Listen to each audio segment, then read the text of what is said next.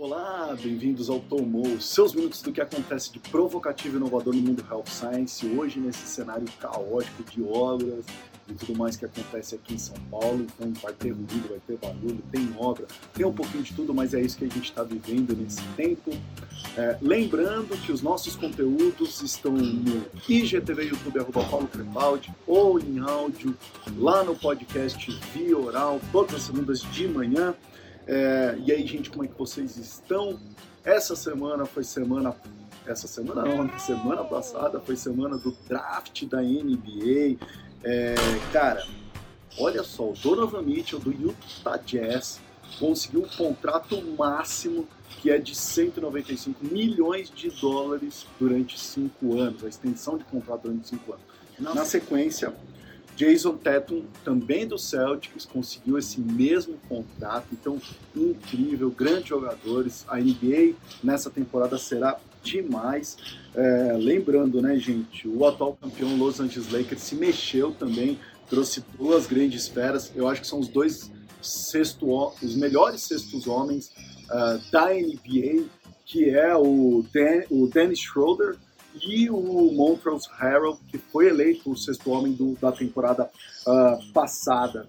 Baita jogadores, vai ser sensacional. Só lembrando, uh, para quem não sabe, uh, o Donovan Mitchell tem 24 anos só, tá, gente? Então é uma grande promessa. A próxima temporada está prevista para acontecer no dia 22 de dezembro, então vai iniciar já. Pra vocês terem uma ideia, para o Lakers e o Heat, que foram os finalistas, da última temporada, eles tiveram só 72, uh, ah, não menos, até 71 dias de off-season, tá? Se você comparar com aqueles times que não foram para a bolha, não entraram na bolha da NBA para jogar os playoffs, esses times tiveram 285 dias de off-season. Nessa temporada serão 72 jogos, é um número menor de jogos do que a gente está uh, ah, acostumado a assistir, tá? Olha que interessante isso. Eu estava vendo uma notícia que em Hong Kong eles estão buscando uma nova solução para o combate, à Covid-19.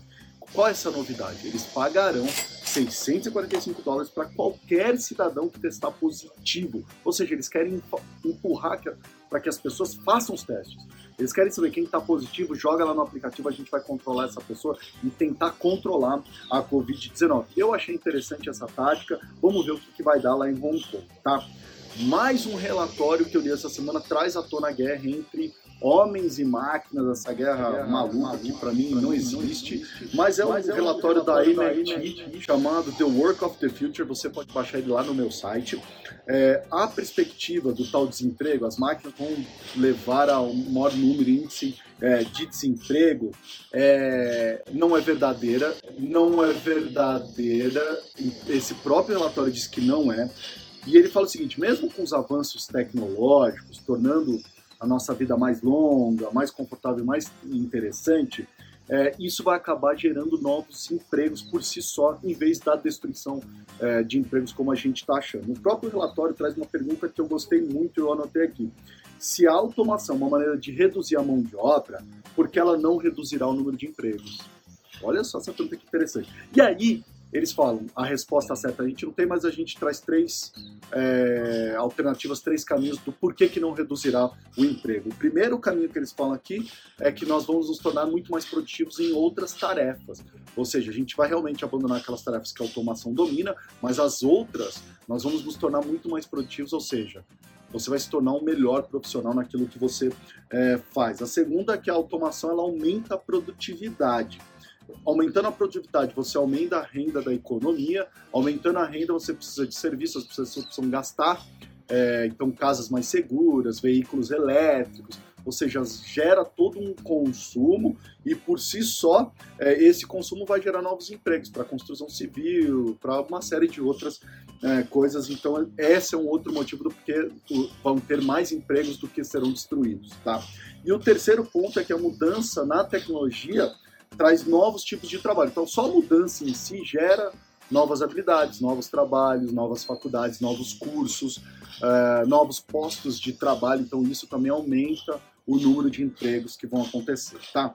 Para finalizar sobre esse estudo, tem um dado muito interessante que ele trouxe que diz o seguinte: que mais de 60% dos trabalhos existentes em 2018 eh, não haviam sido inventados até 1940. Olha só isso que incrível, achei muito legal.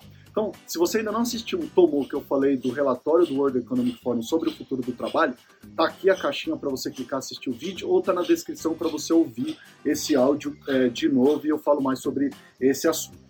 O assunto principal hoje é para falar da Amazon. Mais uma vez a Amazon ataca para mudar o mercado healthcare. Fiquem atentos que essa é uma mudança importantíssima, principalmente para o é, varejo. Então, o que a Amazon fez agora? Ela entrou de vez no mercado de farmácia online de produtos de prescrição.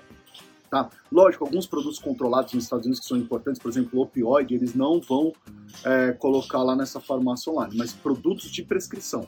Então, prescrição está online, telemedicina está online, está tudo online, está tudo no meio digital, por que não você já automaticamente pediu seu produto de prescrição de maneira uh, online. O sistema ele vai funcionar via web ou aplicativo, então você pode já deixar os seus dados, já quem você é, qual é o teu plano de saúde para ele ver se tem desconto ou não, ou se o pedido vem do plano de saúde, vai automaticamente para a farmácia, a farmácia dispensa para você e você pode fazer comparativos. Eu quero comprar esse produto com um similar, com um genérico, um similar com um similar, um produto marca referência com genérico, quero ver preço, você vai poder verificar tudo isso nessa farmácia online. Então, olha só, é um novo marketplace para você aí que está pensando em ponto de venda. É, isso é uma mudança para as drogarias, entra em um grande concorrente. É, e eles falam o seguinte: se você for Amazon Prime, que é aquele, aquela, aquele sócio é, premium da Amazon, você paga um valor anual, acho que é 119 dólares por ano, eu sou. É, você terá entregas gratuitas em até dois dias. Olha só, chega rapidinho na tua casa. 80% de desconto em medicamentos genéricos, 40, até 40% de desconto em marcas de referência. Então tem desconto pra caramba. É, lembrando, a Amazon lá em 99 fez a compra daquela drugstore.com, depois em 2018 adquiriu a PillPack, está juntando tudo isso, vem trabalhando essa estratégia há muito tempo para entrar de vez no mercado. Por que, que é importante você entender isso? Nós estamos falando da Amazon. Os caras são gênios em distribuição. Para vocês terem uma ideia, eu levantei uh, uh, alguns números do que vai acontecer. Inicia em 45 estados americanos uh, esse serviço, tá? E o que eu imaginei, assim como está acontecendo para o varejo de consumo, imagina as pequenas farmácias que vão sofrer demais com isso, poderem lá expor o seu produto, poder expor sua farmácia dentro da própria Amazon, por que não? Né? Ou parcerias com redes grandes, assim, você, indústria farmacêutica, fazer uma parceria com a Amazon para ter lá o seu produto, é, para ter destaque. Cara, isso muda o mercado, um marketplace novo. Qual a vantagem de entrar na Amazon? Simples, eles têm 300 milhões de usuários ativos, sendo que desses 300, 100 são Amazon Prime, tá? Fora a sua infraestrutura, distribuição, que é algo assim super estratégico, é, a tecnologia, que é óbvio, os caras são feras em, é, em tecnologia, eles têm a Alexa, Olá. você pode fazer o pedido para tua Alexa, é muito mais simples, você recebe em casa. Cara, é um negócio inacreditável essa entrada da Amazon na farmácia online, em produtos de prescrição. Fica atento aí, gente. Essa era do distanciamento social aí que a gente está vivendo é o momento perfeito para a gente acostumar médicos, pacientes, o nosso público-alvo nesse mundo online, nesse mundo digital e essa é uma oportunidade gigante da Amazon de acostumar a gente a pedir produtos na sua farmácia online. É isso aí, ficamos por aqui. Todas as segundas de manhã. Esse foi mais um Tomou. Comentários, sugestões, mandem aí. E aí, tomou?